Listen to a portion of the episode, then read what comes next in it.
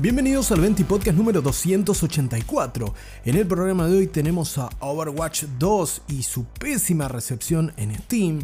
Neil Druckmann, creador de The Last of Us, que anticipa su próximo gran proyecto. Y en la sección Humito Ueda que regresa, ya vimos, esta es la PlayStation 5 Slim. Acompáñame un ratito en tu ración diaria de noticias sobre el mundo de los videojuegos en la media justa. Esto es 20 Podcast.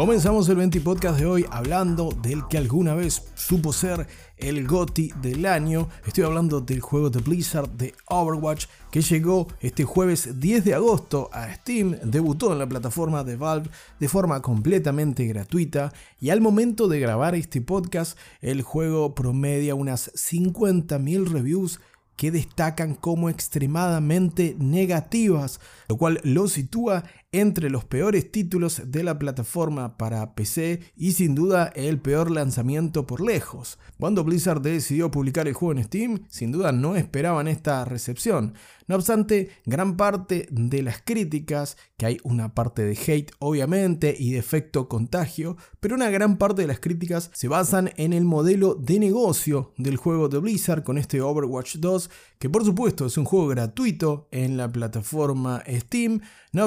si queremos acceder al contenido de historia, a las misiones cooperativas, tenemos que sí o sí pasar por caja con el llamado lote de invasión o lote definitivo de invasión, que actualmente tiene un precio en moneda local de 3.999 pesos, 4.000 pesos que es lo mismo más impuestos, y en el caso del lote definitivo 10.599 pesos, 10.600 pesos más impuestos aplicables en la República Argentina. Esto sin duda es un reclamo por parte de la comunidad entre tantas reviews, como te digo, más de 50.000 reviews al momento de grabar este podcast, que destacan que el modelo de negocio está siendo un poco tacaño, está siendo un poco marrete respecto a lo que prometieron originalmente y cómo después lo terminan ofreciendo en Steam. No obstante, hay un alto caudal de críticas negativas que vienen desde China debido a que Blizzard finalizó su contrato con el publisher NetEase este año y eso ha hecho que el juego no pudiese salir en China con la plataforma habitual, con su publicador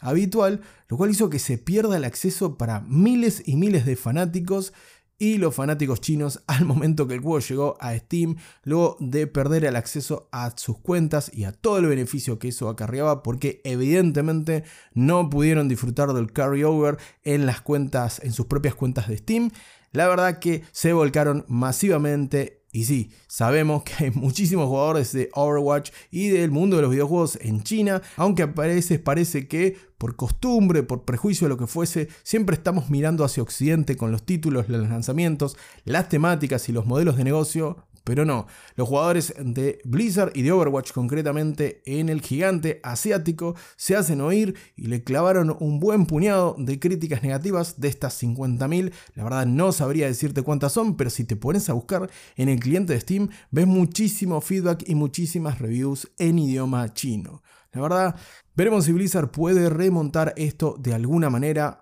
De otra forma, Overwatch estará condenado y no será asociado más a algo vinculado a la excelencia en el mundo de los videojuegos, sino se tornará más un meme que otra cosa.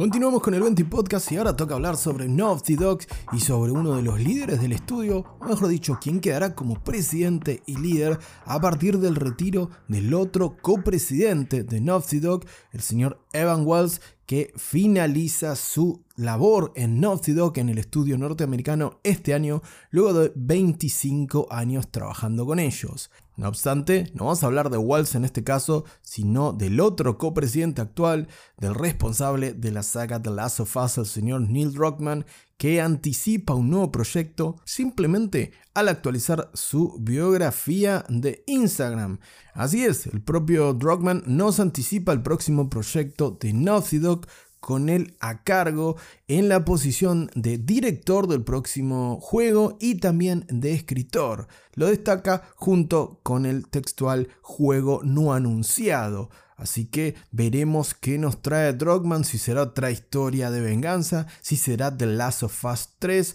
o si ese rumoreado juego de setting o ambientación fantástica termina siendo realidad y termina siendo del puño de Neil Druckmann, quien repetiría las veces en la silla de director como lo ha hecho hasta aquí con la saga The Last of Us. Por supuesto, aún no existe comunicación oficial del estudio acerca de este nuevo título, pero teniendo en cuenta que estaba rumoreado un juego en una ambientación fantástica y el posible modo multijugador para The Last of Us 2, que en algún momento hasta se liqueó un video mostrando imágenes del gameplay, él hasta ahora bautizado como Factions, que los rumores destacan se terminó retrasando y actualmente se estaría rehaciendo, tuvo algunos problemitas, bueno, vamos a ver si este proyecto en el cual está involucrado el señor Neil Druckmann tiene algo que ver con una nueva IP completamente de cero o se sitúa en el mundo posapocalíptico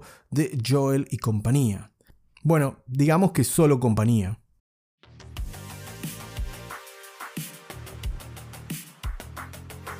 Por último, toca finalizar la semana con la sección favorita de grandes y chicos. Siempre quise decir esa frase tan trillada. Estamos hablando de la sección Humito Hueda, los rumores ricos, el humo sabroso en el mundo de los videojuegos. Y esta vez viene una vez más de la mano de PlayStation con su próxima PlayStation 5 Slim, PlayStation 5 no sé, no sé cómo lo, no sé cómo lo llamarán, pero lo que sí sabemos es que hay foto y hay video. Por supuesto, tenés más detalles si no sabes de qué te estoy hablando. No escuchaste hasta acá el 20 Podcast con los últimos rumores de PlayStation. O estuviste en un termo toda esta semana. Tenés fotos y tenés el video en el perfil de 20 Podcast en Instagram, donde en el link que te dejo en la descripción. Bueno, tal cual se muestra una imagen que luego fue acompañada por un video muy breve en el que vemos la supuesta PlayStation Slim o PlayStation nueva. Vamos a llamarla Slim hasta que PlayStation la rebautice, así es mucho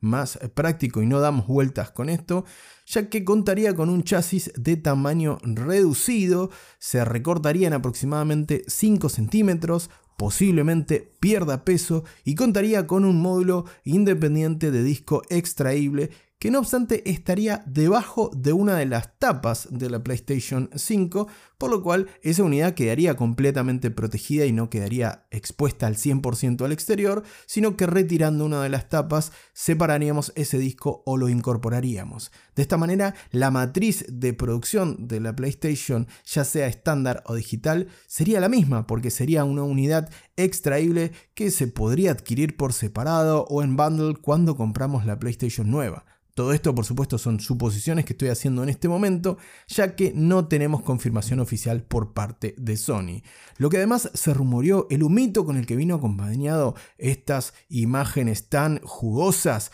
es el hecho de que contaría con un nuevo puerto tipo C en el frente. Hoy por hoy, en la parte frontal, la PlayStation 5 tiene un solo puerto tipo C para cargar un joystick, un DualSense, y también contaría con un rediseño en su chip, en su unidad de procesamiento para obtener una mayor eficiencia energética. Por último, y todavía dentro del terreno de los rumores, el lanzamiento de este nuevo modelo de PlayStation 5 hasta ahora llamada Slim sería a fin de año, sería las navidades de este 2023 o principios de 2024, teniendo en cuenta que Sony recientemente presentó un modelo custom de PlayStation 5 con los motivos de Spider-Man 2 de Insomnia Games y esto también serviría para deshacerse del último stock de los remanentes que tiene de la producción de PlayStation 5, que debe tener unas cuantas, no obstante, por supuesto, no debe andar corto PlayStation en este momento de unidades disponibles, ya que además,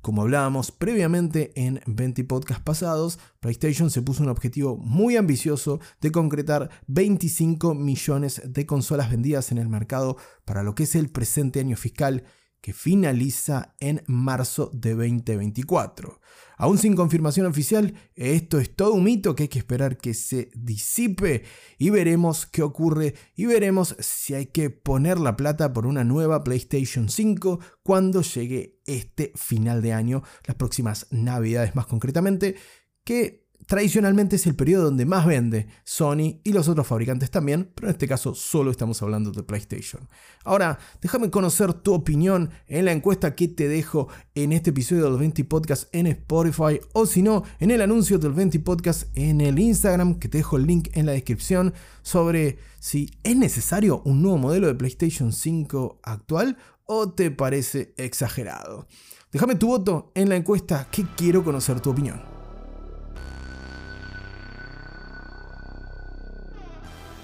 Hasta acá con un nuevo 20 podcast. Te agradezco como siempre por la compañía. No te olvides de compartir este episodio, así me ayudas a hacer crecer este pequeño gran proyecto. Te mando un gran abrazo y que tengas un muy bonito fin de semana.